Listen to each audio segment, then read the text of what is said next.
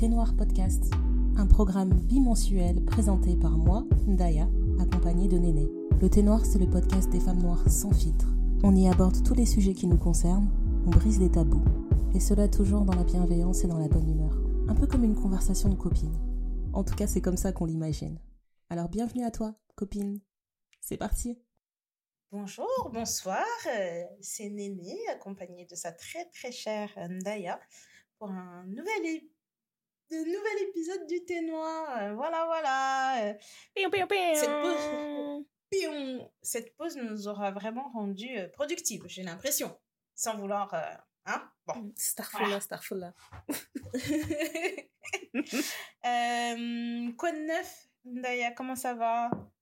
Mais ça va bien, je porte mon sac à dos. Ndaya, y a quoi dans les sacs à dos? Comme d'hab. Si c'est pas ça, c'est sac à dos, sac à dos. C'est ça en ce moment. Mm, mm. J'ai juste, je passe mon temps à faire aller à l'école, rentrer à la maison, aller à l'école, rentrer à la maison. Des enfants partout, dans des uniformes, avec des sacs à dos. C'est ça ma vie en ce moment. Franchement. Que des vieilles daronnes ici. Euh, Que des, ouais. des daronnes avec des enfants qui vont à l'école. Parce que... Non, mais tu sais, c'est quoi le pire? C'est les groupes WhatsApp de l'école. Non, mais... Je pense qu'on est d'accord là-dessus. Non, mais moi, c'est la première fois que ça m'arrive. Donc, tu vois, genre... J'ai eu un moment de panique, tu vois, je vois, euh, machin euh, vous a ajouté au groupe, tu sais, avec le nom de l'école maternelle, première année. Oh J'ai my dit, hein, quoi? Qu'est-ce qui se passe? Avoue, t'as eu une palpitation, t'as dit Oh, ça doit être une erreur. C'est moi? J'ai eu un, un petit moment de panique. Mm. Après, je me suis rappelé que j'avais inscrit cet enfant à l'école. Donc, du coup, effectivement, elle doit aller à l'école. Et là, je me suis rendu compte que j'étais une daronne. Et là, elle a fait sa rentrée dans son uniforme avec son petit sac. Ça faisait. euh, peut-être- depuis qu'elle sait qu'elle va à l'école, tous les jours, elle dit à qui veut l'entendre qu'elle va à l'école. Donc, Excusez-moi, mais moi je vais à l'école. Je suis une écolière. voilà.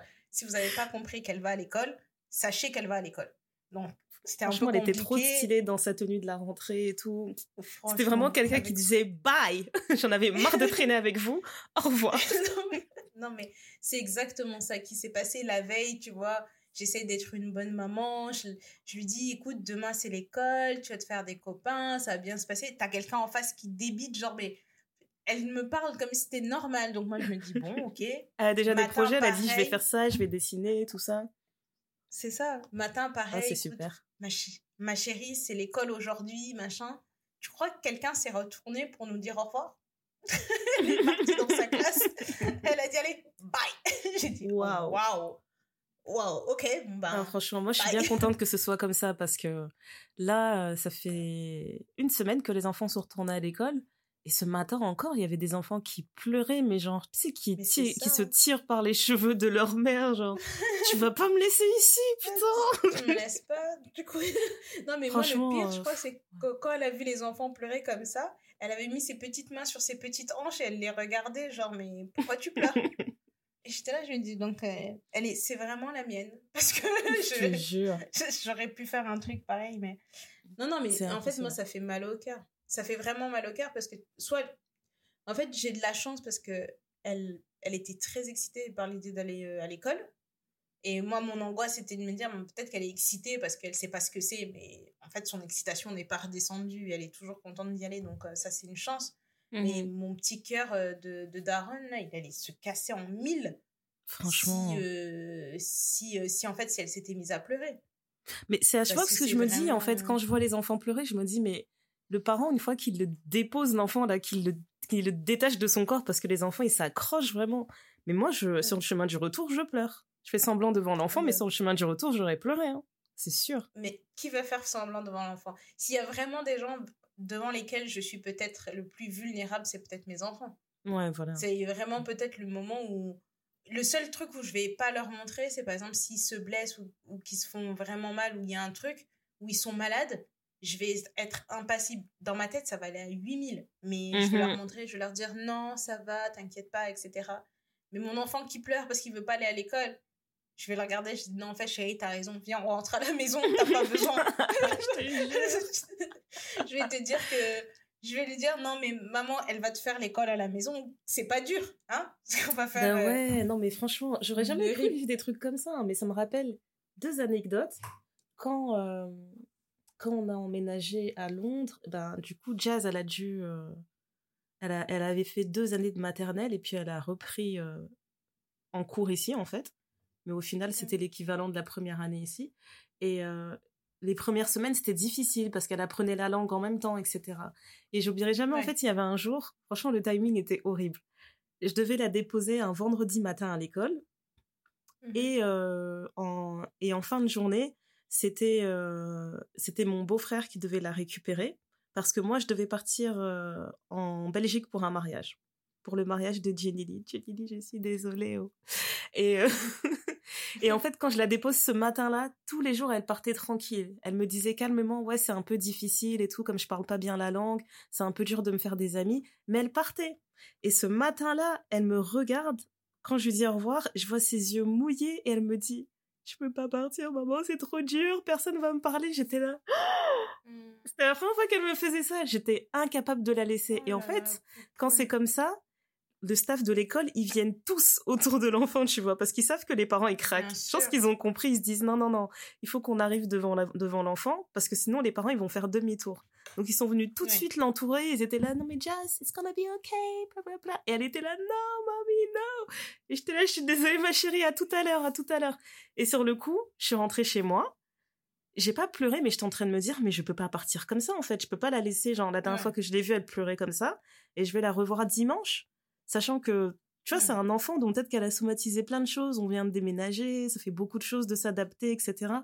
Et à cause de, ouais, et à cause de ça, ben, je, je me rappelle avoir appelé euh, ma cousine qui se mariait et lui avoir dit, je suis vraiment désolée. Tu sais que je suis arrivée jusqu'à la gare où j'avais déjà réservé mon truc, mon, mon Flixbus pour aller en Belgique. Et genre, je regardais le, le bus embarqué et je l'ai appelé, je lui ai dit, je suis désolée, je vais pas y arriver, je fais demi-tour, je suis désolée. Elle m'a dit non, franchement, je te comprends, je t'en veux pas et tout. J'ai dit non, non, non, t'as le droit de m'en vouloir, mais je te jure, je je peux pas. Et j'ai fait demi-tour, je suis partie la chercher à l'école et tout. Et dans sa tête, tu vois, dans ses yeux, tu voyais tout de suite qu'elle s'est dit ah, elle est quand même venue cette folle là qui m'a abandonnée ce matin. elle est quand même venue me récupérer, donc le cinéma, ça a servi à quelque chose. Ah ouais, ouais. Non, euh, être parent, même, vraiment, même c'était pas forcément. Ouais, c'était même pas forcément du cinéma. Mais tu sais, il y a des moments où euh, moi je me souviens avec euh, Jazz à l'époque j'étais encore au Canada et tu sais je venais je partais je venais partais. Elle était encore petite mais il y a mmh une année elle s'est elle m'a suivi à la porte elle s'est mise à hurler. Je l'ai jamais entendue pleurer comme ça. Je me dis mais c'est pas possible. Je dis c'est pas possible. On, s'entend bien toi et moi. Tu vois je t'aime bien tu m'aimes bien mais tu vois là c'est ma vie en fait. Donc et en fait, elle était vraiment dans un état pas possible. Et après, je suis plus jamais repartie au Canada. C'est pas qu'à cause d'elle, hein, mais mais tu vois, euh, c'est incroyable. La façon dont elle a pleuré, parce que elle aime bien pleurer, mais il y a des moments quand elle pleure, tu te dis oh waouh, là il y a vraiment un truc quoi. C'est ça. Et en plus, c'était trop drôle parce que tu lui disais, tu sais, tu l'as préparé en lui disant, là, à telle date, je vais partir. Elle disait, non. elle rigolait à chaque fois, elle disait, non, c'est pas vrai. tu vas pas partir. moi, je, la regardais, je dis, mais quel enfant sorcier? Moi, je te dis un truc, tu me dis non. Et toujours en ricanant, moi, c'est ça qui me dépassait. Je disais, pourquoi tu rigoles? Elle était là, ah, avec elle va pas partir. Avec sa petite couche, là. bon, l'histoire prouve qu'elle avait raison, mais... Euh, non, mais c'est vrai que c'est toujours, euh, c'est toujours un peu euh, impressionnant, etc. Et, et, après, moi, je comprends, tu vois, genre... je sais que tu sais, quand tu as élevé un enfant, qu'il a été avec toi pendant un petit moment, et après tu te dis, ben, il sort du, du contexte familial où que tu as quasiment que des gens de confiance, et que tu vas le confier à des inconnus, moi, c'est cette partie-là. C'est de se dire, en fait, dans la journée, là où d'habitude, euh, on sait à peu près tout ce qui se passe à n'importe quel moment, là, il y a des inconnus qui peuvent me dire n'importe quoi, et je pourrais pas dire non, c'est pas vrai, parce que j'étais pas là. Et cette partie-là, c'est un peu. Euh, t'es crispé la première fois que tu laisses ton enfant. Tu te dis Ah, bon, je vous le laisse, mais franchement, si j'aurais si j'avais pu être une petite souris pour être euh, avec elle la première semaine, juste pour voir comment elle se comporte, tu vois, moi, moi ça m'intrigue. C'est bah, vrai que c'est un euh, choc parce que jusqu'ici, tu contrôles tout dans la vie de ton enfant. Et là, tu arrives à un moment où tu dois vraiment faire passation de pouvoir un endroit où tu peux venir, tu peux crier, tu peux sauter, tout ça, danser. L'école, ils vont dire, Madame, c'est pas votre école en fait. ça va pas se passer comme vous voulez. voilà. ça, va rien, ça va rien changer. Et puis ton enfant va commencer à te parler des gens. Tu vas dire, mais c'est qui cette personne? Après, tu vas aller à l'école, tu vas commencer à comprendre. C'est ça, c'est un tel. Ah, d'accord, mm-hmm. ok. Tu vas commencer à devoir préparer des goûters d'anniversaire parce qu'il y aura d'autres enfants. Enfin, tu vois, il y a tout, il y a, il y a tout un univers qui se forme en dehors de toi et de, et de, et de ta vie et de machin. Et je suis là, je suis en train de me dire, j'étais pas prête. Hein. J'étais pas prête. Mais bon, j'ai pas pleuré. Elle a pas pleuré. Franchement, félicitations. franchement, euh, moi-même, je me suis félicitée. Je me suis dit, ah, ça va. Mais je sais que toi, tu as toujours été une, une, maman de nature depuis longtemps. Donc, j'ai l'impression que ce genre de choses, ça va être difficile, mais ce sera quand même moins difficile pour toi. Tu pars quand même bien, bien avancé, bien équipé. Ah, je sais pas, hein. moi je te dis, les premiers enfants dont je me suis vraiment occupée, où vraiment j'ai l'impression d'avoir euh, une vraie influence sur leur éducation, euh, ce sont les enfants de ma tante. Les deux, ils ont eu leur bac à un an, un an d'écart parce qu'ils sont très proches en âge. Ouais, mais quand, quand ils sont nés, t'avais quel âge toi? J'avais 15 ans. Bah, tu vois, donc depuis tes 15 ans. Non, mais tu vois, j'avais 14, 15 ans. Ouais. Non, mais j'ai. Le premier, il a eu son bac. J'ai fait. quoi? J'ai dit, ça, c'est quoi J'ai paniqué. La, la, deuxième, elle a eu son bac. J'étais là, j'ai dit, oh mon Dieu, mais c'est pas possible, elle a son bac. Donc, j'ai commencé à, avoir, à être un peu, tu vois, désorientée. Je m'étais là, ok. Et euh, mon petit cousin qui me dit, oui, mais tu vas voir, quand ta fille, machin, je lui dis, ne me parle pas de ce genre de choses, parce que là, c'est pour m'achever. Donc là, j'ai que des, j'ai deux grands enfants. T'as deux personnes matures qui discutent avec toi, etc. Ouais. Voilà, et qui font des programmes. Ils te disent, oui, bah maintenant que j'ai ma voiture, qui, et conduit. leur permis. il y en a un, enfin, le plus grand conduit, il me dit, moi, mais comme j'ai ma voiture, je vais venir prendre la petite, on va aller partir là-bas. Et je dis, attends, attends, attends, attends, attends. Soit d'abord Toi, t'as entendu, un bébé va venir chercher un autre bébé pour aller dans une voiture. T'as dit, ouais, c'est ça. Ouais, c'est ça. Et, du coup, je comprends, tu vois, les tontons et les tantines qui te regardent et qui te disent, mais moi, je te connais depuis que t'es comme ça. Et j'étais j'ai dit, ouais, ouais. Et ben, je crois que je suis en train de devenir ce genre de, de tantine. Et de grande sœur. Euh, ouais, je pense que je suis passée de l'autre côté. Je pensais pas que ça allait m'arriver aussitôt. Mais là, est en plein dedans, quoi.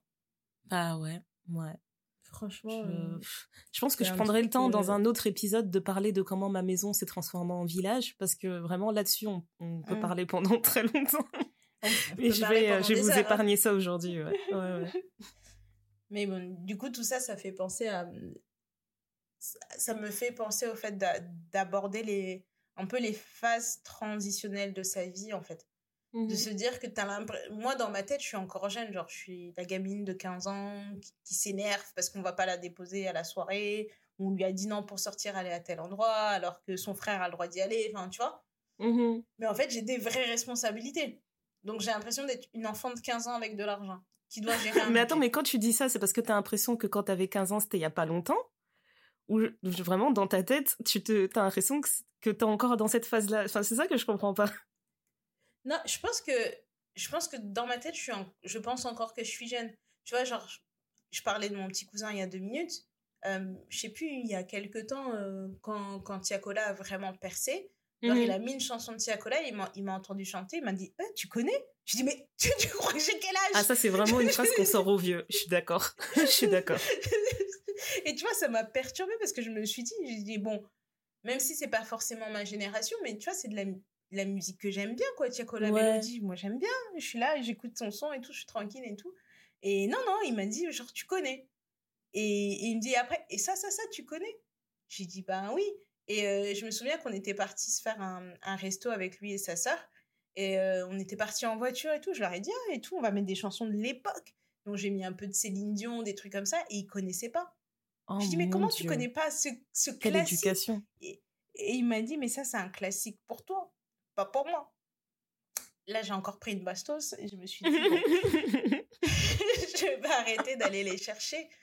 Mais euh, tu vois, le fait d'accepter, je pense, de, de vieillir et d'être plus âgé et d'avoir plus de responsabilités, mmh euh, de passer de l'état, parce que même si moi, ma fille, elle était là, le fait qu'elle aille à l'école, ça, je me rends compte qu'il y a vraiment un être humain, quoi, que c'est vraiment un être humain. Et là, tu vois, t'as la pression qui vient avec en disant bah, il faut faire les devoirs. elle est en maternelle, mais bon. En fait, toute ta vie, tu dois s'assurer que ce sera un être humain euh, correct. C'est ça. Moi, c'est ça qui, qui, me pèse tout le temps. Et Dieu seul sait qu'il y a des gens qui ont échoué. Parce que dans notre entourage, tu vois certains êtres humains, tu te dis, même si les parents, ils ont mis toute la bonne volonté, ça n'a pas pris, en fait. Et, donc là, moi, je suis en train de me dire, bah, ça va peut-être pas prendre. Hein. Je vais lui offrir tout ce que je peux lui offrir. Mais mmh peut-être que ce sera la personne la plus détestable sur cette terre. J'espère pas. Mais il y a un ah peu tout ça. Touchons du euh bois là-dessus. Hein. C'est vraiment quelque chose qui m'effraie. Moi, dès que je vois, dès que j'ai à reprendre mes enfants sur une bêtise, en fait, c'est ma, c'est ma première peur qui revient à chaque fois. C'est est-ce que ça va être une mauvaise personne? Est-ce que ça va être une peste? Est-ce que ça va être euh, un bully? Tu vois, j'ai pas envie. Ça me fait trop peur. En plus, il y a des comportements qui te mettent des alertes aussi. Tu vois, tu es là, tu vois un comportement, tu te dis, en fait, si on laisse ça s'installer, ça va pas mmh bien marcher. Alors que parfois, c'est un truc que t'as pas besoin de faire une obsession dessus, ça va passer en une fois, deux fois. Mais le fait que tu l'observes et que tu mettes un point d'honneur à lui faire remarquer que c'est pas bien, c'est ça un peu qu'ils vont. Euh, ça va être exacerbé alors qu'il n'y a pas besoin. C'est ça. Et tous ces, tous ces côtés-là. Euh, enfin. Je sais pas si toi, tu as des, des, périodes comme ça où tu as senti une vraie transition, où tu as senti le glissement en te disant, en fait, je pensais d'être comme ça. Mais en vrai, de vrai, là, je suis en train de devenir ça et où tu t'identifies vraiment Moi, ce que j'ai remarqué, oui, il y a toujours des... des euh, Je pense que j'ai trop de transitions dans ma vie. Je pense que déjà, entre chaque... Euh, euh, entre chaque grossesse, j'ai senti beaucoup de changements. quand, quand mes parents sont séparés aussi, il y a énormément de choses que j'ai remises en question, tu vois, parce que mmh avant, même avant même qu'ils se séparent, ma sœur aînée s'était séparée de son conjoint. Et, euh, mmh.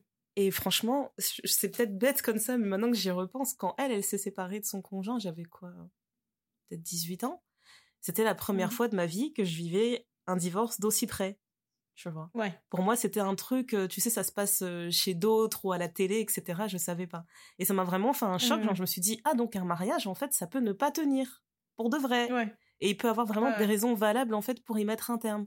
Parce que tu sais, quand t'es plus jeune, c'est très simple. On te dit juste, un jour tu vas grandir, tu vas épouser un tel, vous allez former une famille. Et, et puis la Bible dit que ce que Dieu a uni, euh, nul ne peut le séparer. Enfin. Donc euh, si vous décidez, tu sais, tu fais des raccourcis, genre si vous mmh. décidez de divorcer, c'est que ah bon en fait vous êtes pas, vous êtes pas sérieux vous êtes vraiment pas sérieux. Genre, il n'y a pas de raison qui peut faire que vous vous sépariez. Et au final, ben voilà, la vie m'a appris que j'avais bien tort et euh, tu te rends compte, il y a tellement de, il y a tellement de choses en fait qui peuvent faire que ça ne marche pas.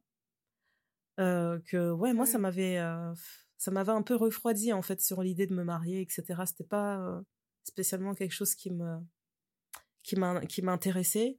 Et puis j'ai vu aussi, bah, j'ai vu la souffrance dans ma famille, j'ai vu les conséquences, j'ai vu les conséquences sur ma sœur. ouais. Donc déjà là, ça m'avait bien, ça m'avait bien affecté. Euh, surtout qu'il y avait des enfants dans l'histoire. Donc ça, c'était c'était spécial de, de, le voir en fait dans les yeux euh, de mes nièces et tout. Euh, bref. Et donc quand mes parents se sont séparés, j'ai été rappelée à tout ce que j'avais ressenti quand ma sœur euh, a divorcé en fait. Mmh et du coup, et, et la différence entre ces deux divorces, c'est que arrivé au deuxième, moi j'étais aussi une femme mariée. Et je me remettais tout en question. Je remettais vraiment tout en question. Je me suis rendu compte, je me suis dit, purin, en fait, ça m'a rappelé que même mon couple, il est faillible, en fait. Euh, c'est c'est ça. Que rien n'est garanti. Et, et, et puis ça m'a fait aussi, euh, ça m'a donné aussi l'impression de d'avoir vécu dans une bulle pendant un temps. Et une fois que quelqu'un a explosé ta bulle, tu te dis, purée, c'était ça la réalité, en fait. Je me rendais pas compte. Je me rendais pas compte, j'analysais pas tout, etc. Euh, du coup, ce que j'ai compris des transitions dans la vie, en tout cas pour moi, ça marche toujours comme ça c'est que tu es là, tu as eu des blessures dans ta vie, tu penses les avoir euh, pensées, tu penses avoir guéri, etc. Et dès qu'il y a une petite transition dans ta vie, quelque chose qui, qui, change vraiment le cours de ta vie, et eh ben, tout revient. Ouais, voilà. Tout revient, à tout remonte à la surface comme pour te tester, pour voir si tu as bien euh, intégré la leçon. Moi, je le vis comme et ça. Surtout que c'est et surtout que c'est parfois, tu vois, quand tu parles de penser ses blessures et tout, tu, tu prends le temps, tu te dis, bon, bah voilà, j'ai rompu avec un tel, euh, j'ai pris le temps, tu vois, de, de guérir comme j'avais envie de guérir. Si c'est le temps de se dire, bon, bah, je vais être célibataire comme pendant un temps. Voilà. Ou, euh, je vais enchaîner les relations pour oublier. Ou peu importe, tu fais tout ce que tu as à faire. Et donc, tu, les années passent. et un jour, quelqu'un va te dire une phrase, ça va te ramener à ce que tu avais vécu quand tu étais en CP. Et tu te dis, mais en fait, si Mhm. ma relation n'a pas fonctionné la dernière fois, c'est parce que j'avais vécu ça en CP. Donc aujourd'hui. Et là, tu te dis, mais. Donc tout ce temps que j'ai pris pour guérir, C'est aujourd'hui que vous allez me donner la réponse. J'ai dit, ah non, non, non, en tout cas. Franchement, quand c'est des moments comme ça, moi, je trouve ça, je trouve ça aussi fascinant qu'effrayant. Parce que ça veut Non, dire que ça peut te frapper n'importe où, tu vois, t'es, on est jamais à l'abri. Mais moi, j'aime bien quand c'est clair. jamais à l'abri. Je préfère quand c'est Oui, très clair. Tu vois, si on reste sur le, Je suis d'accord. sur la métaphore des, d'une rupture, de se dire, voilà, j'ai pris le temps de comprendre ce qui n'allait pas dans cette relation. Maintenant, je vais mieux. Je suis prête à ressortir dans le dehors, là, dans les rues, et à trouver quelqu'un. Mm. Et au moment où tu penses que Mhm. t'as, t'as bien guéri, etc., c'est la même personne qui revient. Tu vois, je me dis, c'est un Mhm. test clair pour voir si t'as bien compris pourquoi ça marchait pas ou pourquoi ça, et qu'est-ce qui, ou qu'est-ce qui ferait que ça marcherait mieux cette fois-ci. C'est un test très clair. Tu vois, faut être bête pour pas comprendre que, euh, c'est, c'est pour voir si, c'est vraiment un test pour voir si t'as compris la leçon. Mais euh, ouais, les- l'autre exemple là que tu m'as donné, c'est vrai, c'est flippant. C'est flippant, mais c'est vrai. fascinant. Ouais. Non, en fait, moi, ça me fait juste flipper parce que je me dis, peu importe ce qu'on vit dans la vie, euh, bon, alors on sait que tout est lié et qu'il y a une leçon. Moi, je pars du principe que toutes les choses que je vis, ça doit être une. euh, C'est une leçon pour plus tard ou c'est quelque chose que je dois affirmer ou, ou infirmer, justement. Et de la même façon, je sais que toutes les opportunités professionnelles que j'ai eues, tu sais, j'ai l'image de ce que j'ai envie d'être, euh, la femme que j'aimerais être. Et je me dis, parfois, tu vas te dire, bon, ben, je vais obtenir un job à tel endroit. Et tu te dis, mais le rapport entre ça et ce que je veux faire plus tard, je comprends pas. Mais tu saisis quand même l'opportunité. Et au final, quand je regarde mon parcours professionnel, je Mhm. me dis par rapport à ce que je, la femme que j'ai envie d'être et ce par quoi je suis passée et les difficultés que j'ai rencontrées et les blessures que j'ai pu avoir, je me dis, ben, tout ça, ça, ça me permet de me rapprocher de cette femme-là. Alors, sur le moment, je l'ai pas compris comme ça. Je disais euh, vraiment, euh, tu comprends pas, en fait, sur le... Il y a, il y a beaucoup de choses qui avaient un impact que je n'ai absolument pas saisi, qu'aujourd'hui je Ouais. saisis un peu plus. Je Ok. suis pas encore la femme que j'ai envie d'être. euh, je pense que j'ai, je suis en chemin, mais j'y suis pas encore. Mais tu peux Euh, pas l'être maintenant parce que la femme que tu as envie d'être, moi quand je l'imagine dans ma tête, c'est c'est une vieille dame. Donc je pense que tu le seras pas tant que tu n'auras pas passé au moins 50 ans. Et là tu seras trop heureuse, Bah tu vas dire ça y est, j'ai atteint le prime que j'imaginais dans ma tête, c'est bon. Ben, tu vois, moi, je me- c'est ce que je me disais pendant un temps, mais je me dis, est-ce que c'est pas possible qu'elle soit là un peu plus tôt? Franchement. Je sais pas, je- je- je- j'observe, mais du coup, je me dis, euh, si tu regardes mon parcours pro, enfin, ça ne fait aucun sens. Autant en étant étudiante, j'ai été vendeuse, j'ai fait de la préparation de commandes, des machins, etc. Et là, tu te retrouves sur des postes avec des responsabilités, tu te dis, donc c'est la petite vendeuse là qu'on négligeait et tout qui est devenue ça. Ouais, Mais Ouais, je c'est impressionnant. ça- ça. C'est vrai que quand tu regardes un CV comme ça, tu, tu vas te dire mais c'est quoi l'histoire de la personne? Mais euh, Ouais. C'est vrai que professionnellement, ça arrive comme ça, tu postules pour un rôle et puis ça te demande des petits trucs spécifiques comme ça, un peu sortis de nulle part et tu te dis putain, c'est bizarre, mais ça colle exactement avec tout ce que j'ai fait en fait. Tout se Ouais, réunit dans, dans un poste ou, ou dans une idée, dans un projet que tu as en fait. Donc professionnellement, moi j'ai toujours aimé faire des choses super différentes parce que justement, je, je, je suis convaincue que un jour ou l'autre, je vais mettre euh, à, à l'emploi en fait toutes ces choses que j'ai accumulées au cours des années dans une euh, je sais pas et avoir un résultat qui sera unique que personne d'autre pourra donner en fait à part moi parce que j'ai Oui, eu ce ça. parcours Surtout Ouais. que sur, sur certains points, ça te permet de comprendre certaines choses. Moi, je sais qu'il y a des choses que je comprends aujourd'hui dans mon travail. C'est parce que j'ai fait ce petit boulot qui m'a montré que l'importance de ce truc-là, tu vois. Donc, je me dis, Mhm. ok, je peux être négligente, entre guillemets, sur d'autres points, mais ce point-là, je, je le serai absolument pas. Et c'est le point qui est numéro un dans la, dans la liste des priorités. Donc, c'est toutes ces petites choses-là et de prendre le temps aussi de, de tirer les leçons. Ça, c'est quelque chose que je- si je peux encourager les gens à faire, c'est de tirer les leçons des, des, des échecs et des déceptions qu'on qu'on vit, que ce soit d'un point de vue euh, personnel ou professionnel. Parce que hum, moi, ma crainte, c'est de me retrouver à un âge où je suis cassée, tu vois. Je Ouais. me dis, euh, je veux être équipée émotionnellement. euh, alors, ça, peut-être que c'est la maternité qui fait ça, mais tu vois, je vais être équipée euh, émotionnellement pour pouvoir euh, être là pour ma fille et pour ne pas. euh, tu tu vois, lui donner des leçons qui sont complètement bancales ou des choses comme ça. je vais être aussi équipée émotionnellement pour l'accompagner, l'aider à grandir, parce que je pense que c'est pas simple d'avoir un enfant qui souffre ou qui vit des difficultés. Mmh Et en tant que parent qui veut normalement protéger son enfant tout le temps, je pense que c'est difficile à vivre aussi. Et même moi, en tant que personne, par rapport à mon entourage, par rapport à mes neveux et nièces, par rapport à mes amis, par rapport à mmh ma famille, mes proches, etc je trouve que c'est toujours bien d'être quelqu'un d'à peu près bien équipé, quoi. Et d'être quelqu'un d'à peu près guéri. Alors, bien sûr, on peut pas, on peut pas tout guérir, mais euh, je pense que c'est important de, de, de, se rendre compte de quelque chose qui ne va pas et de, de savoir s'aider et s'appuyer pour euh, faire en sorte que ça aille mieux. Parce que ça n'apporte rien, en fait, de, de, de continuer à être cassé. C'est vrai. C'est un truc... Euh, la, vieille mère qui est en moi est en train de me dire de, de faire attention à ces petites choses-là, à faire attention au fait d'être euh, d'être bien équipé pour cette vie. Parce que franchement, la vie, c'est dur. Hein. C'est très dur. Franchement, euh, c'est... Waouh je, je sais pas si on m'a pas assez préparé. non, mais je sais pas si on m'a pas assez préparé, mais tu vois, là, par exemple, je suis dans un état cette, cette semaine, tu le sais bien, je suis enragée, mais j'ai envie de fumer tout le monde. La boxe, matin, la boxe.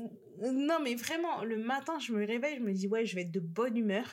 Et avant 10 heures, 10 heures du matin. 10 heures du matin. Donc, tu as à peine eu le temps de faire ta première pause café et discuter avec tes collègues. Voilà. 10 heures du matin, il y a déjà des gens qui sont en train de me tendre. Genre, j'ai un collègue, tu vois, des réflexions un peu désobligeantes, etc., qui, dans en temps normal, j'aurais pu laisser passer. Je me dis, gars, il est 9h35. Garde ta réflexion, en fait. J'ai pas besoin. Vraiment, là, J'aimerais trop te voir au bureau quand t'es dans cet état J'ai envie de me cacher, j'aurais te filmer. Non, mais eh, moi. Juste pour dire, regardez comment elle s'énerve. Regardez-moi cette sauvage. non, mais franchement, en fait, je regarde les gens et je fais, ah, ok. Et après, tu me verras plus de la journée. Je vais être enfermée dans mon bureau, tu vas venir me parler, je vais à peine lever la tête de mon écran. Je dis, je suis désolée, je suis sous l'eau. Waouh. Moi, j'adore cette phrase. Franchement, tellement ça m'énervait d'entendre les gens dire ça. Maintenant, c'est devenu ma parade aussi. Tu m'énerves, je dis non, mais je suis sous l'eau, j'ai un milliard de trucs à faire. J'ai toujours détesté qu'on dise ça. J'ai dit maintenant, j'ai compris. je vais vous rendre l'appareil. je suis toujours sous l'eau, je me noie, j'ai un milliard de choses à faire. Un milliard. Pas un million, y a, pas mille. Un milliard. Un milliard. Il y a que toi qui travailles. Les autres, les autres, je sais pas ce qu'ils font. Mais moi, moi, moi, je suis débordée. Moi, non, franchement, parce que je me dis, euh, tu vois, je me... il n'y a pas être tendu comme ça. Il n'y a pas avoir les nerfs comme ça, être à cran en disant, hey, le, celui qui fait un truc de travers là, je le fume. tu vois, je, je, travaille vraiment sur, euh, sur le fait d'être de bonne humeur, d'être assez jovial, avenante, etc. Parce que je sais que c'est pas toujours mon point fort. Mmh mais là, Mais au moins, tu l'as identifié. Tu as identifié ah ça. Ah ouais, non, non, non. Moi, je trouve que c'est ça le plus important, tu vois, pour pouvoir avancer. Comme on parle de de d'avancer dans des transitions et puis de et de penser ses blessures. Après penser ses blessures, ça veut pas forcément j'ai l'impression que les gens pensent que quand tu fais euh, ce genre de travail sur toi-même ou de, la thérapie, etc., qu'un jour ou l'autre t'es guéri et puis t'as plus besoin de rien. Alors que non, tu vois. Et je pense que l'idée de faire ce genre de suivi, c'est d'avoir les bons outils pour euh, pour mieux répondre à des à des situations en fait qui te qui déclenchaient euh, des choses mauvaises en toi en fait. C'est plus ça, en fait. Donc maintenant, toi, tu as analysé qu'est-ce que tu gères le mieux, qu'est-ce que tu gères moins bien. Et, euh, et voilà, tu dois juste t'assurer d'être équipé avec les bons outils pour avancer. C'est super. Ouais, pour pas, pour pas frapper des gens. Pour pas finir en prison, si possible. Parce que tu es la mère de quelqu'un. Déjà, je suis la mère de quelqu'un et quand je me regarde, j'ai pas le visage de quelqu'un qui va en prison. Ça, Franchement. ça ne colle pas avec le. Tu vois, c'est la job desk de la prison. Prisonnière, ça marche pas. Je suis trop mignonne pour aller en prison. je te jure. Je vais aller faire quoi là-bas? Je vais aller faire quoi là-bas? Non, c'est vraiment. Franchement, je vais répéter, mais la vie est dure. Elle est dure. La hein. vie, elle est, la vie est dure, elle vous teste. Et tu vois, il y a beaucoup de phrases parfois, genre, oui, Dieu donne ses plus fortes batailles à ses soldats les plus. Hein. I don't want to be a soldier. Oh. Moi, je veux. De temps je en suis faible. je, je, ne veux pas me battre une petite pause, ça fait du bien. Hein Franchement, tout le temps aller au front. Même les militaires, des fois, on les laisse rentrer chez eux, non, un peu. Oh. oui, ils ont Je ne suis pas soldat. Moi, je demande là officiellement, le gars qui gère là-haut, là, si tu peux me laisser une permission de quelques mois. Ça permission 2024. Merci bien. 2000, s'il vous plaît. Histoire de souffler un peu. je te là, vraiment. Non, pour ma, part, pour ma part, le truc que, que j'ai découvert ces dernières années, enfin que j'ai compris ces dernières années, c'est que la plupart des moments où j'étais, euh, j'étais, euh, comment dire, j'étais, j'étais dos au mur, c'était mmh. des moments en fait où j'étais, euh, des moments où je pouvais pas contrôler mon environnement, ou alors où j'avais très, où mes choix étaient très limités. Et en fait, ce que mmh j'ai compris grâce à la thérapie, grâce à la foi, grâce à de, nombreuses discussions, euh, notamment avec toi et puis plein de personnes qui me sont proches, mmh. c'est que ben j'ai beaucoup de mal à fait avec le avec le contrôle. J'ai beaucoup de mal avec, euh, on va dire l'autorité, qu'elle soit euh, qu'elle soit humaine, qu'elle soit, je sais pas, l'autorité de l'État, la police, peu importe. J'ai beaucoup de mal avec les figures d'autorité et que dès que je suis face à une figure d'autorité qui est trop présente, eh ben ça va vraiment me je vais me renfermer en fait. Je vais vraiment me renfermer et j'aurais plus envie d'interagir j'aurais plus envie de participer. Tu vas voir vraiment toute la motivation quitter mon corps. Donc le nombre de fois où je sais qu'on a eu des appels où je te dis non mais là euh, la meuf au travail elle m'a demandé de faire ça je l'ai regardé genre mais vous m'avez pris pour qui? Je vais démissionner c'est pas possible. C'est vraiment très euh, simple. c'est ça en fait. Et quand tu quand euh, t'expliques ça et que la personne te comprend pas, tu te dis mais elle est vraiment dramatique. Et en fait, à force de, creuser et de réfléchir à différents moments de ma vie, en fait, je me rends compte que ouais, mm. l'autorité euh, parfois dans ma vie, elle a pris une place qu'elle n'avait pas besoin de prendre. Et, euh, et du mm. coup, j'ai toujours associé autorité comme injustice tout de suite, tu vois. Dès que tu mets des grosses limites, moi je me dis non, c'est pas juste, c'est pas normal, pourquoi on fait ça? C'est vraiment ça. Donc maintenant, j'ai maintenant que j'ai compris ça, il y a des moments où en fait moi-même je vais m'auto-diagnostiquer tu vois. Je vais être dans une situation où je vais me dire mais pourquoi ça me pourquoi ça me frustre autant en fait? Pourquoi je suis tendue par rapport à ça? Et je me rappelle je me dis mm. ok bitch calm down. On est déjà passé par là. Voilà. Ouvre tes cahiers relis tes petites notes etc mais franchement c'est trop drôle parce que même mon mari se moque de moi par rapport à ça. Des fois, on a des conversations, etc. Et il me dit, je sais même pas pourquoi tu t'énerves. Tu crois que je suis ton père ou quoi? Il me dit, regarde-moi, je suis pas ton père. regarde-moi et regarde-moi bien, regarde-moi bien. C'est trop drôle. Il me dit, je suis pas ton père, c'est moi là, c'est moi. Regarde-moi, tu me vois Ok, ça va aller alors. C'est bon, t'as pas besoin d'être énervé. Je suis là. Ouais, c'est vrai, ça va aller. Merci. Ça va bien se passer. C'est vraiment ça. Non, mais c'est vraiment, euh, c'est vraiment compliqué. Hein. C'est quelque chose qui est difficile à, en fait, c'est difficile à, à gérer et à, appréhender, quoi. Je sais pas comment les êtres humains qui sont bien équipés dans cette vie, je sais pas comment ils font. Euh... Je sais pas qu'est-ce que leurs parents leur ont donné comme atout, comme, euh, comme chose pour leur permettre d'eux, en fait. Parce que je me dis, j'ai pas l'impression que mes parents m'ont donné une, je dirais pas mauvaise éducation, mais qui m'ont donné une éducation. Euh, ils, pour moi, ils étaient quand même assez présents, assez à l'écoute. Alors, peut-être pas sur tous les sujets, pas les machins, mais. en plus, euh, l'éducation, elle fait pas tout, parce que tu peux avoir deux éducations diamétralement opposées. Tu sais, quelqu'un qui est. Euh, qui a grandi dans un foyer violent et il va se dire bah moi je frapperai jamais mes enfants une autre personne qui a grandi aussi dans un foyer violent elle va elle va reproduire encore les mêmes schémas sans se rendre compte tu vois donc des fois, ouais, ça n'a pas forcément le même impact sur chaque enfant, mais c'est vrai que c'est intéressant.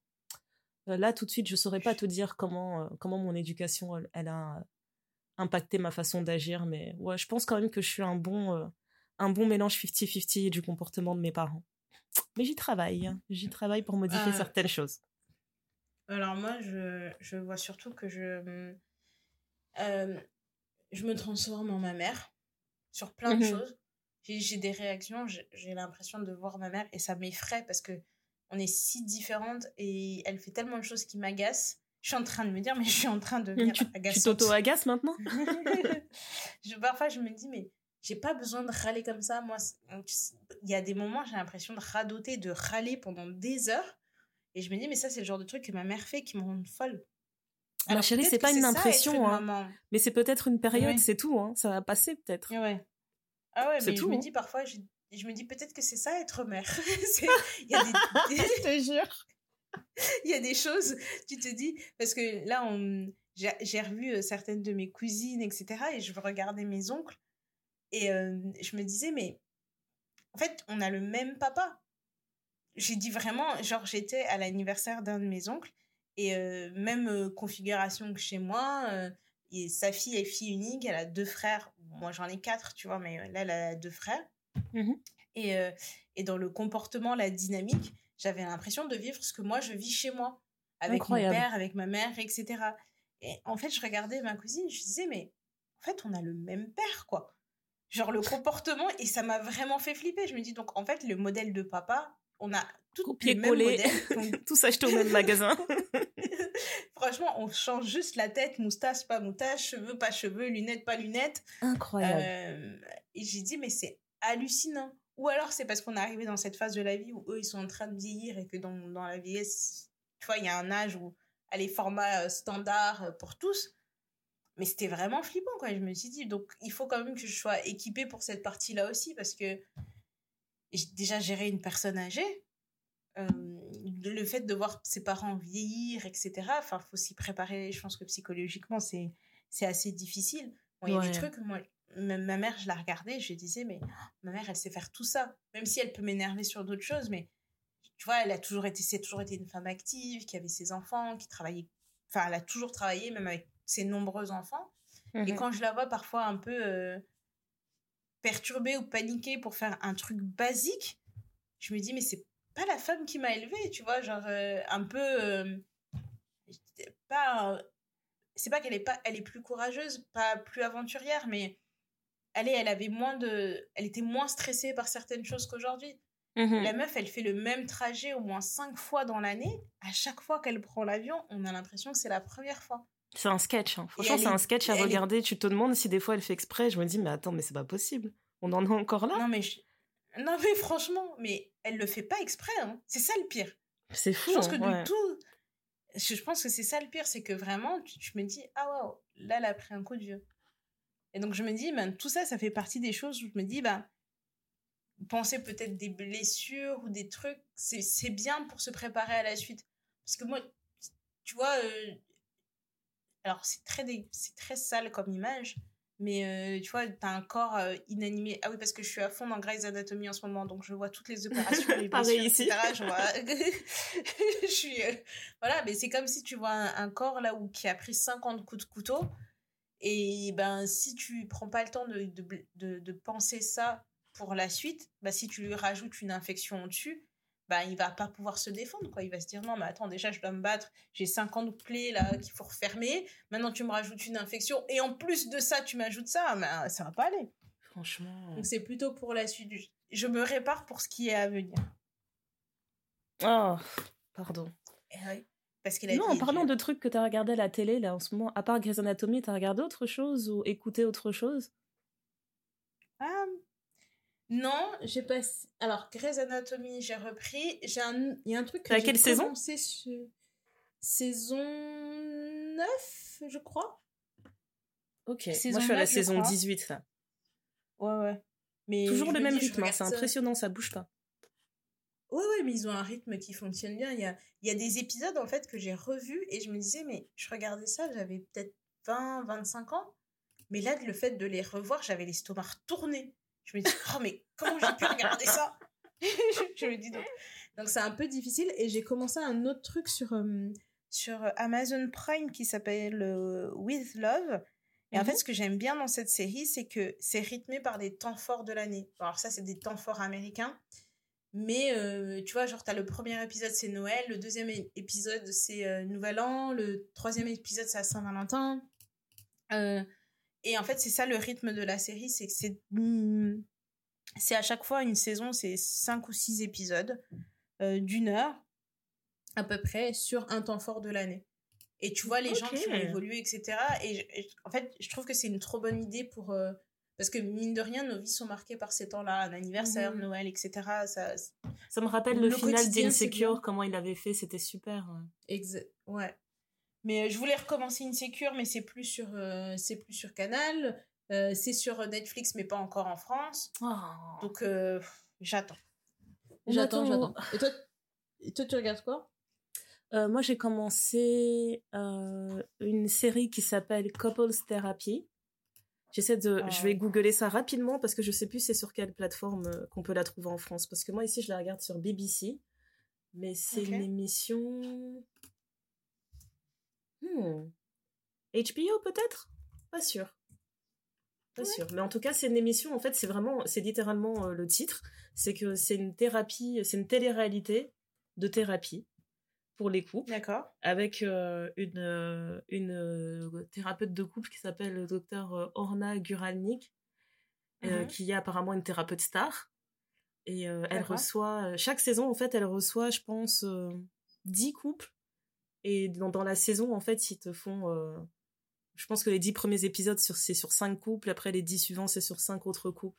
C'est ah, c'est une émission Showtime.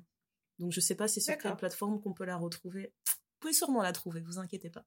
Mais euh, ça s'appelle Couples Therapy. et euh, ouais, et en fait j'ai beaucoup aimé parce que j'avais un j'avais un énorme désintérêt pour la télé-réalité dans le mm. sens où euh, au début de la télé-réalité, ce qu'on aimait justement, c'était de voir des vraies personnes venir vraiment et être complètement elles-mêmes en fait et et se mettre à nu comme ça face à des caméras, ce qui était super voyeur, ce qu'il est toujours.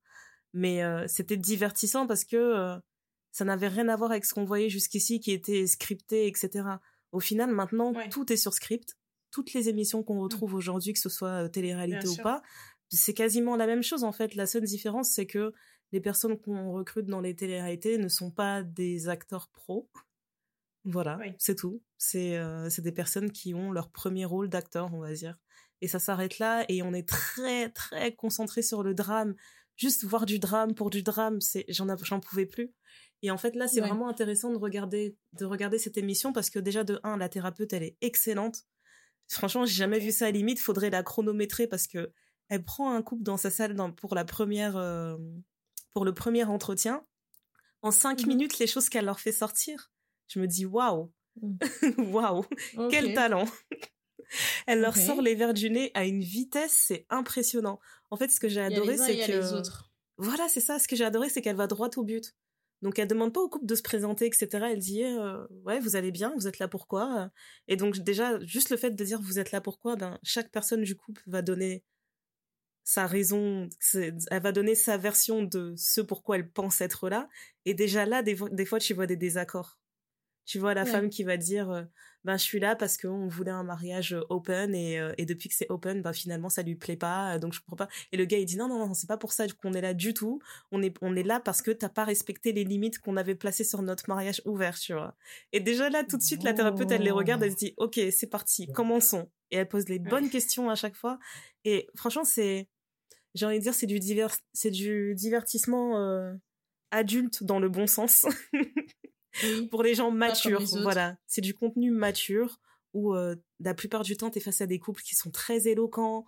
Tu sais, la thérapeute, elle va tout le temps pousser et te demander de, décrire ce que tu ressens, etc. Et t'es jamais face à des mmh gens qui disent, là, je sais pas, euh, je me sens comme ça. Non, tu vois, c'est des personnes qui sont, euh, qui ont l'air assez cultivées et assez, et assez matures pour mettre vraiment les mots justes sur ce qu'elles ressentent. Et c'est pas le mmh. cas de tous les couples mais euh, tu as beaucoup de couples qui arrivent à, à, exprimer toute leur frustration sans animosité entre eux, tu vois. Et je trouve ça vraiment beau. En fait, c'est bizarre parce que dans l'émission, il y a des couples qui, au, au, au terme de l'émission, en fait, euh, restent ensemble et d'autres qui se séparent. Mais ça m'a donné un peu plus foi en, en l'institution qu'est le mariage, en fait. Parce que tu vois vraiment, en fait, c'est la première fois que je vois à la télé des vraies personnes qui font vraiment tout en fait pour que ça marche tu vois. Quand elles arrivent dans cette émission tu vois clairement que c'est des couples qui sont au bord de la rupture. Et ils se disent on, est vraiment là en fait pour travailler et pour parler à cœur ouvert et essayer de trouver une solution en fait. Donc ça j'ai trouvé ça super beau. limite le point de non retour quoi. ouais. Franchement c'était très intéressant. Euh, du coup euh, dans la saison que je regarde parce que je pense qu'il y a trois saisons moi j'ai commencé par la troisième directement. Et euh, t'as dans, dans la troisième saison, en fait, dans le trailer, j'ai vu un couple noir, j'ai dit yeah, Black Love, c'est parti. et euh, tout ça pour apprendre en plus que pour vos émissions. ah ouais, grave, c'était trop facile. La femme, elle est magnifique et t'apprends qu'elle est, euh, elle fait partie de la troupe euh, américaine du roi lion. Elle est danseuse professionnelle. Et je me suis dit oh my gosh, vous êtes trop beau. Elle, est juste magnifique. Ah, un beau couple, franchement, un joli couple. Et, et en plus, j'ai trouvé que de tous les couples, vraiment très belle carte. C'était l'un des couples les plus matures, en fait. Et c'était vraiment beau de les voir. Euh, de les voir creuser en fait dans les problèmes qu'ils avaient euh, avant d'être ensemble, une fois qu'ils étaient ensemble, et d'être toujours très bienveillants. Et moi, et moi et mon mari, on a regardé ça en mode popcorn au début. Tu sais, on a regardé les premiers couples apparaître, et je lui dis, alors eux à la fin, ils, ils sont plus ensemble. Ah, je peux te le garantir. euh, moi, tu sais, tu fais tes pronostics et tout. Ouais, laisse-moi te dire que eux, ils tiendront pas du tout. non, franchement, c'est. Mmh. Je vous le recommande à, à 1000%. J'ai beaucoup aimé. J'ai même pas fini, mais je sais que c'est du bon contenu comme j'aime, quoi. Bien travaillé. Et euh, sinon, en ce moment, je regarde ça et après, euh, bah, quand je passe le temps, en fait, par exemple, si je suis en train de de faire une tâche euh, ménagère ou quoi que ce soit, bah, je, ouais, c'est Grey's Anatomy en fond sonore. Hein. C'est Grey's Anatomy, toujours. Mm. Franchement, franchement, en fait, je recherchais des trucs à regarder. Je me disais, ah, je vais recommencer Scandal parce que j'ai jamais terminé. Je voulais mhm. regarder Breaking Bad ou des choses comme ça, mais l'humeur était si euh, dramatique que je trouvais que Grey's Anatomy s'y portait tout à fait. Ah, ah c'est vrai.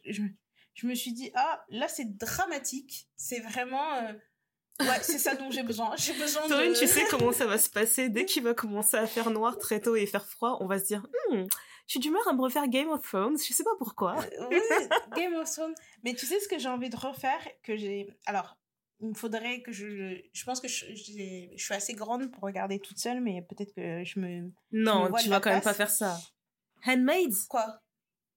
Oui déjà hein, oh non parce que La, la dernière saison je l'ai pas finie et ensuite euh, American Horror Story ok ça on fait ensemble pardon tu peux pas faire ça toute seule et, American non c'est ouais c'est oh, American Horror Story j'ai regardé les premières saisons et je me souviens que c'était trop bien parce qu'on faisait des réunions et tout. À l'époque, j'étais au Canada, on était 4-5 à regarder. Au début, on était peut-être 2-3. C'était watch party en fait. Non, mais c'était watch party. En plus, tu sais, on avait, euh, on avait acheté une fausse cheminée. Donc, euh, ça tombait justement dans les périodes où il y avait les premières neiges, les premiers froids, etc. Donc, tu es là, tu fermes tous les volets, vous êtes posés, la lumière et tout. Vous êtes là, ouais, on va regarder les épisodes et tout. Et s'il y en a mhm. un qui continue alors que les autres regardent pas, tu dis non, mais pourquoi t'as continué? On s'était dit que machin. Bon. Et, euh, et c'est vrai que les dernières saisons, je les ai pas regardées, mais j'aime bien l'idée d'avoir une. Euh, sous le format de American euh, Horror Story, d'avoir un thème par saison. J'aime bien ce genre de truc. C'est comme. Ah, c'était quoi le truc qui passait sur M6 là? Mais ça vient de. Avec Lucilio, je crois. Sur M6 euh, tu parles de Sherlock? Non, ah d'accord. non non, c'est c'est c'est Why Women Kill et je pense que chaque saison de mémoire, hein, peut-être que j'ai l'esprit embrouillé, mais chaque saison avait plus ou moins un thème précis et même si ça reprend les mêmes acteurs, bah, le thème est différent à chaque saison. Donc je trouve ça, euh, j'aime bien les émissions, les les séries ou les émissions comme ça. Euh, ça me ça me plaît pas trop mal, mais bon je te dis ça tout de suite maintenant, j'ai l'impression que je suis obsédée par Grey's et tant que je ne serai pas à jour dans Grey's Anatomy, euh, je ne serai pas à l'aise. Et là, il me reste encore 9 ou 10 saisons à regarder. Donc, euh, On en reparle dans un an. tu seras jamais à tu seras jamais à la page parce qu'entre temps, ils sortiront tout le temps des saisons. Ça va jamais s'arrêter. C'est les feux de l'amour de notre génération. Hein. Non, mais franchement, d'ailleurs, les feux de l'amour, ça fait combien de temps? Ça fait 35, 40 ans que ça existe Ouais, ouais, quelque chose comme ça. Ça a plus de 40 ans, ça c'est sûr. Euh, notre ami Google va nous dire. bon, ok, j'ai envie de. Allez, je vais dire 45. Je parie 45 années. 1973. 50 ans wow, Cette année en plus. j'étais en train de compter sur mes doigts. Première Et moi j'étais en train de me dire, ouais, je fais un pari fou, je dis 45, 45 c'est trop. Non, 50 50 ans. Premier épisode, 26 mars 73, 12 500 épisodes. Moi, tout ce que je sais, c'est que Victor Newman est toujours en vie. c'est surtout ça. Oh my gosh. C'est le seul nom que je connais dans ce truc. Incroyable. Victor Newman. Oh là là. Bon, bref. Tout ça pour dire qu'il y a des choses qui durent pendant longtemps. Franchement. Mais non, mais il y a de quoi regarder. Après, j'ai commencé aussi euh, un jour où je me coiffais euh, où je m'étais lancé le, pari fou de me faire des long braids toutes fines. J'ai regardé. Euh, franchement, Only Murders in the Building, c'est un truc avec euh, Selena Gomez et c'est pas ah mal, ça se regarde bien. C'est des petits épisodes de 20 minutes, 25 minutes. Ça se regarde très très bien. Et, euh, voilà. Mais après, j'ai passé aussi beaucoup de temps sur Twitter. X ou Twitter, mais bon, je pense que le nom X est très approprié. Tu veux en parler? Tu veux en parler? Non mais non tu veux en parler? dire, vraiment, vite fait, vite fait. Le jour où c'est devenu X déjà, je savais pas, j'ai pas fait une mise à jour dans mon téléphone, ça a changé tout seul, ça m'a énervé. Et la première vidéo que je vois quand j'ouvre mon Twitter, c'est euh, le euh, Big Brother brésilien ou mexicain ou je sais pas ce que c'est où les gens étaient en train de, de vivre quelque chose de avec d'autres gens avec des gens à côté. En fait j'ai vu le truc j'ai bugué je me suis dit mais quelle odeur. Et c'est la pour les gens qui n'ont pas vu la vidéo franchement je, je, vais vraiment insister.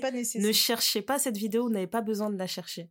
Vous n'avez pas besoin de la trouver. Et le pire c'est que après que celle-là soit passée peu de temps après il y en a une autre qui passait. La même émission. Et encore d'autres personnes en train de BZ. Je n'en peux plus. Je n'en peux plus. Et du coup, maintenant, quand j'ouvre mon Twitter, bon, déjà, avant que ça devienne X, euh, je l'ouvrais rarement dans les transports en commun. Parce que ouais, je me parce qu'on sait jamais. voilà. Ben maintenant, tu tapes canicule, tu vois des trucs, tu dis, mais le rapport avec la canicule. Tu, tu... En fait, tous les hashtags, j'ai l'impression qu'ils sont euh, contaminés et tu peux même mettre, enfin, en fait, tout, tout, tout, tout, tous les hashtags, ton fil d'actualité. J'ai l'impression que j'ai une pub sur deux. Et j'ai beau dire, ça ne m'intéresse pas, ça ne m'intéresse pas, ça ne m'intéresse pas, ça ne m'intéresse pas. C'est tout le temps là. Franchement, euh, j'ai juste arrêté d'aller sur Twitter. au début, je me suis dit, c'est le temps de la transition, c'est le temps d'adaptation. Il y a des nouvelles règles et tout. Mais en fait, je pense que c'est vraiment, c'est vraiment devenu ça, quoi. Et j'arrive plus à, je sais pas. Je sais pas comment toi tu fais, mais pour moi c'est trop. Euh, je... Pour être honnête, j'envisage sérieusement, j'envisage sérieusement de supprimer mon compte. Je sais pas quel avenir il y a sur cette application en fait. C'est surtout ça que je me pose comme question. Parce mmh que si on, je me refais la timeline, c'est que à partir du moment où il y a eu le rachat déjà de Twitter par Elon Musk, euh, il a tweeté un matin, un beau matin, il a tweeté euh, The bird is free, donc l'oiseau est libre par rapport au logo Twitter. Mmh et, et, en fait, avant ce rachat, ça faisait un moment qu'il se plaignait euh, que sur Twitter, il y a des restrictions qui, selon lui, sont inutiles, etc. Et que si lui devient patron, il les fera sauter, mmh etc. Et donc, par exemple, sur Twitter, euh, tu avais la possibilité de, de signaler des gens euh, quand ils faisaient, par exemple, du hate speech. Donc, si quelqu'un disait euh, te traiter de, de, négresse ou je sais pas quoi sur Twitter, tu pouvais les bloquer. Mmh le jour, le jour même où Elon Musk annonce ça y est, Twitter est à moi, genre le mot le plus tweeté, c'était nigger. Genre il y a des stats qui te montrent que c'était le mot le plus tweeté. Pas nigger en mode rap. non, non, bien le nigger ER. Il y a des gens qui se sont dit enfin on est libre, on peut l'écrire, mais genre c'était ça le tweet, c'était juste le mot. Et déjà là, j'ai senti comment, euh, comment l'atmosphère a été devenue bizarre, tu vois, sur Twitter. Au même moment, il y a certaines applications qui ont été lancées, euh, à savoir mmh. Spill, qui est censé être euh, une alternative à, Twitter. Et donc, il y avait plein de conversations où les gens se disaient est-ce que le Black Twitter devrait changer passer à une autre application pour fuir, en fait, toute mmh. la zizanie de Elon Musk, etc. Mais c'est complexe, tu vois, surtout qu'on parle d'une application qui est tellement rentrée dans les mœurs. Elle a créé des verbes, tu vois. Moi, jusqu'à maintenant, je vais, même si ça s'appelle X, je vais dire que j'ai, tweeté. Je vais pas dire j'ai écrit un post sur, X. sur X. Voilà. Donc, euh, tu vois, c'est, tellement, euh, ça s'est tellement institutionnalisé que c'est vraiment dur de quitter la plateforme dans ce sens-là ou de trouver un remplacement. Et, euh, donc j'ai essayé de regarder un peu comment c'était Spill, ça m'a pas parlé du tout. Ensuite j'ai vu qu'Instagram mhm. avait lancé euh, un truc qui s'appelait Threads et je trouvais ça vraiment fou parce que c'est littéralement le mot qui est tout le temps utilisé dans Twitter. Je trouvais ça vraiment audacieux mais bon. Et en plus quand ils ont sorti ça j'ai l'impression que tout le monde était dessus, tout le monde machin, ça a duré un mois cette affaire. Parce tous les influenceurs, tout le monde disait oui j'ai fait mon thread machin etc. Bah oui, parce que les influenceurs, maintenant ce qu'on sait, c'est que les influenceurs, dès qu'il y a une nouvelle application qui est lancée, ils sont contactés, on leur explique que voilà, si vous rendez l'application populaire, vous allez toucher de l'argent par rapport à ça, etc. Donc au début, mmh. tu vois, t'étais étais facilement influençable quand quelque chose de nouveau sortait. Tu te disais, ah, mais j'ai vu telle personne qui l'utilise, peut-être que c'est cool. Au mmh. final, tu sais même pas si c'est cool. Eux-mêmes, ils doivent se dire, écoute, je suis au pied du mur, j'ai pas le choix. Je suis influenceur. Si j'ai envie que mon business sur Instagram, il marche bien, ben Instagram, quand mmh. ils vont créer des nouvelles, euh, des nouvelles configurations, des nouveaux paramètres, il faudra que je les mette en avant, en fait. Malheureusement, c'est ça, en fait. Moi, je me rends compte de ça et du coup, ça me donne plus envie d'utiliser certaines applications. Mais pour revenir au cas de, de Twitter, euh, donc déjà on revient au mot euh, qui est tweeté un milliard de fois le même jour. Et ensuite on passe tout de suite au, au concept d'avoir des, des, restrictions et de payer pour avoir accès aux, aux options auxquelles on avait déjà accès avant en fait. Donc il y a des restrictions pour les personnes pour les utilisateurs gratuits.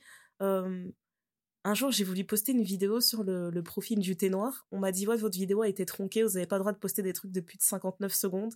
J'ai dit, pardon? Oh, Donc maintenant, si t'as pas un compte pro euh, Twitter Blue, là, ben, tu peux pas euh, poster une vidéo plus longue. Euh, t'as pas le droit, euh, t'as le, t'as un nombre limité de tweets par jour.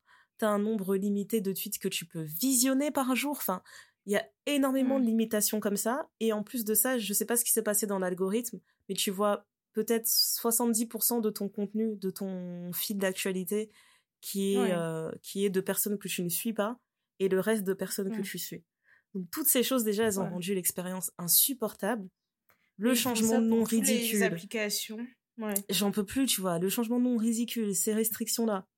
Et là dernièrement vraiment le coup de grâce pour moi c'était euh, c'était ces deux dernières choses que je vais aborder, c'était le fait de rendre euh, de d'avoir changé encore certaines conditions. Donc apparemment, Twitter, ils envisagent de rendre tout contenu publié sur Twitter libre de droit. Parce que jusqu'ici, en fait, par exemple, ben, tu vois, le thé noir, on, on, poste quelque chose. Si je poste un thread et je fais euh, une analyse de pourquoi je déteste les hommes, machin, et ben, demain, s'il y a un, un, magazine qui prend ces informations et qui dit, euh, voilà, nous, on a écrit une liste de pourquoi détester les hommes, je peux leur dire, euh, excusez-moi, mm. c'était mon contenu. Bah non, maintenant Twitter te dira non, c'est notre contenu à partir du moment où tu l'as posté sur notre plateforme. Considère que ça ne t'appartient plus, tu vois. Et qu'on peut faire ce qu'on veut avec. Donc demain, ils veulent faire un livre sur le trade que j'ai écrit, j'aurai pas de droit. Ils veulent vendre des pulls avec écrit dessus la liste, j'aurai pas de droit non plus. Je me suis dit, ben, en tant que, en tant que marque, tu vois, en tant que, que, que marque, quantité ou personnage public, je vois plus l'intérêt en fait à rester sur cette plateforme puisque on est littéralement en train de, de, de te bah de t'enlever tout ce qui fait euh, tout ce qui fait euh, ta tout ce qui faisait la popularité de Twitter. Et euh, c'est soit tu soit tu perds tout soit tu payes ton Twitter Blue. Et j'imagine qu'en payant Twitter Blue bien sûr cette ce paramètre là est peut-être différent tu vois.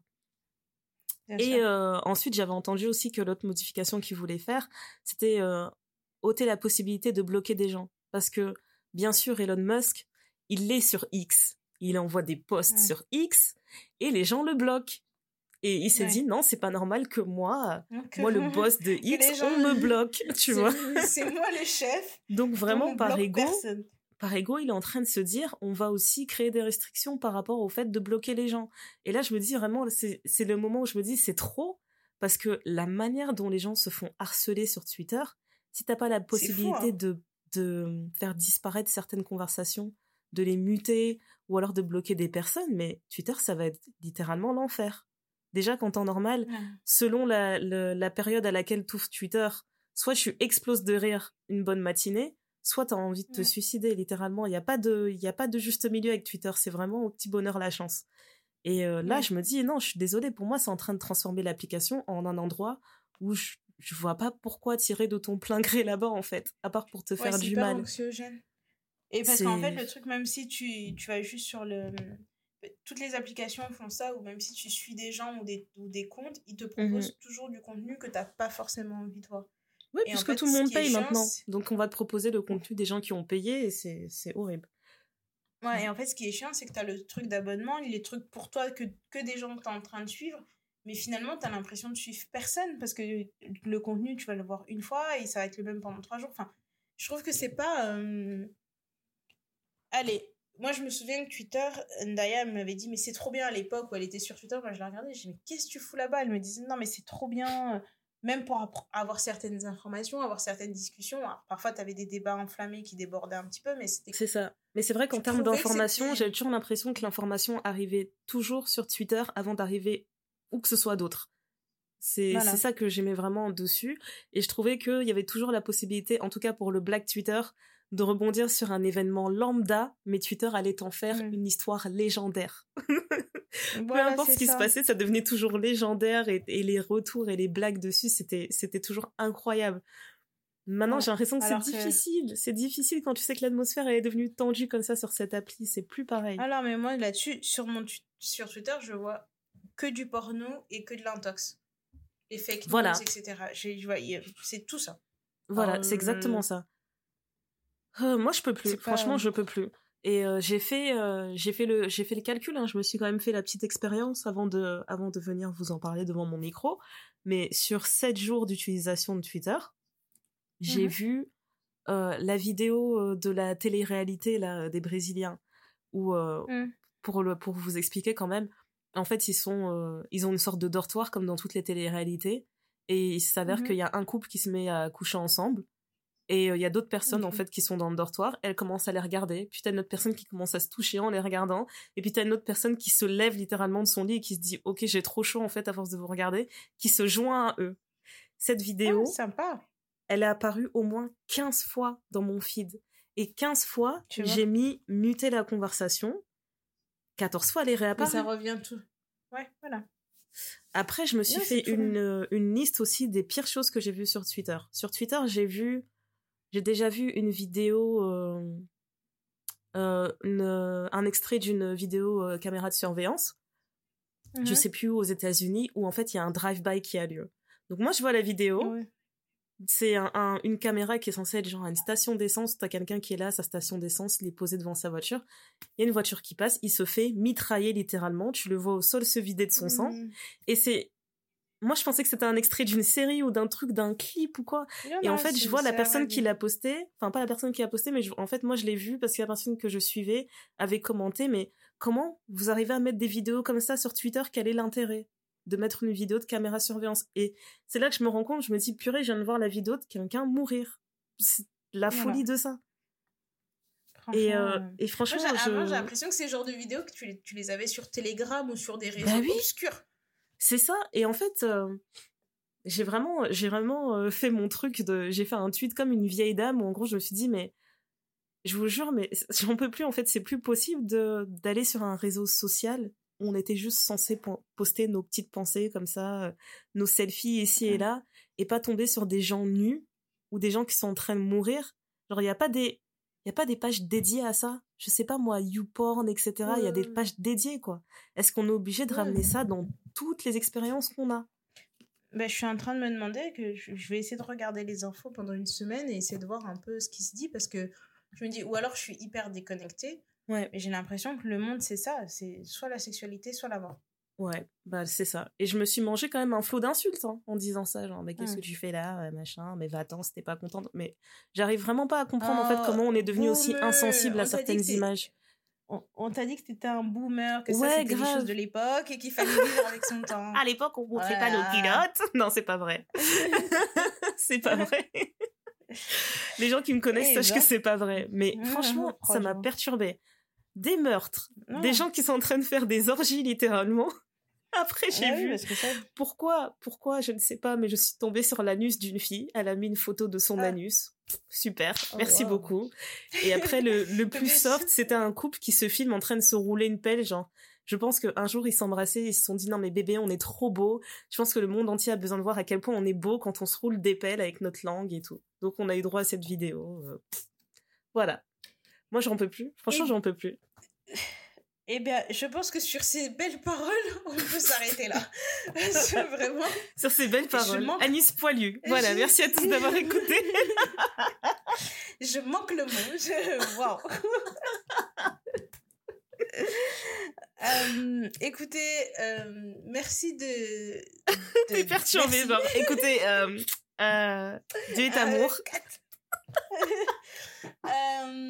Non, mais merci d'avoir écouté cet épisode du Thé Noir. on se dit à très bientôt pour de nouvelles aventures et peut-être que aura la suite, la suite de l'anus poilu. Je ne sais pas. Ah, on verra. Voilà, voilà. mais, merci à toutes et on se dit à très bientôt. Bye. Allez, bye.